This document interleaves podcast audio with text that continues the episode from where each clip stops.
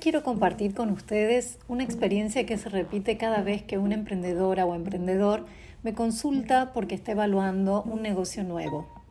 Algo que se hizo más frecuente desde que comenzó la pandemia, ya que muchas personas se vieron en la necesidad de transformar sus ofertas y algunas hasta tuvieron que cambiar completamente de actividad. Pero no voy a hablarles de los que llegan con dudas, sino de aquellas personas que llegan completamente enamoradas de sus proyectos sin haber hecho antes una mínima investigación de mercado y sin conocer en profundidad su público objetivo. Esos son los proyectos más peligrosos porque están inspirados más en sus gustos o pasiones en una necesidad concreta en el mercado. Entonces se encuentran con el doble trabajo de crear esa necesidad para que el cliente les compre. Este tipo de emprendedores tienen lo que se conoce como el sesgo de confirmación, que no es otra cosa que la recolección selectiva de evidencia para confirmar que están en lo correcto. Estos emprendedores van a favorecer la información que confirma sus ideas preconcebidas o hipótesis independientemente de la verdad o falsedad de esa información. Sin darse cuenta, buscan información que confirme sus convicciones y opiniones y descartan todas las que no lo hacen. Este comportamiento automático también afecta a los recuerdos y a la credibilidad que le damos a esa información. El psicólogo Peter Weissen habló de esta característica en la década de los 60. Se denominó el efecto Weissen, pero fue él mismo que lo bautizó como el sesgo de confirmación. Esto no solo les pasa a los emprendedores, en realidad es algo que en mayor o menor medida lo tenemos todos. El mejor ejemplo está en las noticias que leemos, los perfiles que buscamos para conectar o los grupos en los que interactuamos.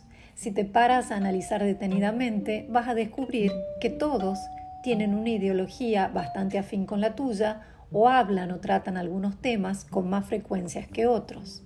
Lo que hace este sesgo de confirmación es que entrena a tu cerebro para poner la atención hacia esas noticias y comentarios que coinciden más con tus expectativas e ignorar las que son diferentes.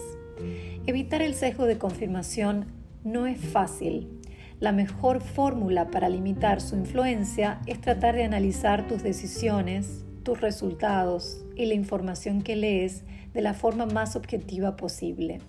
Una buena estrategia es prestar especial atención a las opiniones contrarias a las tuyas. En general, a las personas esto les resulta difícil ya que no quieren enfrentarse a la posibilidad de que sus convicciones podrían estar equivocadas.